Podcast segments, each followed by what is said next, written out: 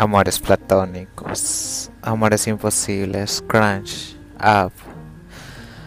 Hay muchas determinaciones para ese amor que lo que deseas, que quieres, que necesitas, pero no es para ti. Bueno, hoy hablaremos de eso. Y pronto hablaremos de más cosas mientras disfruta.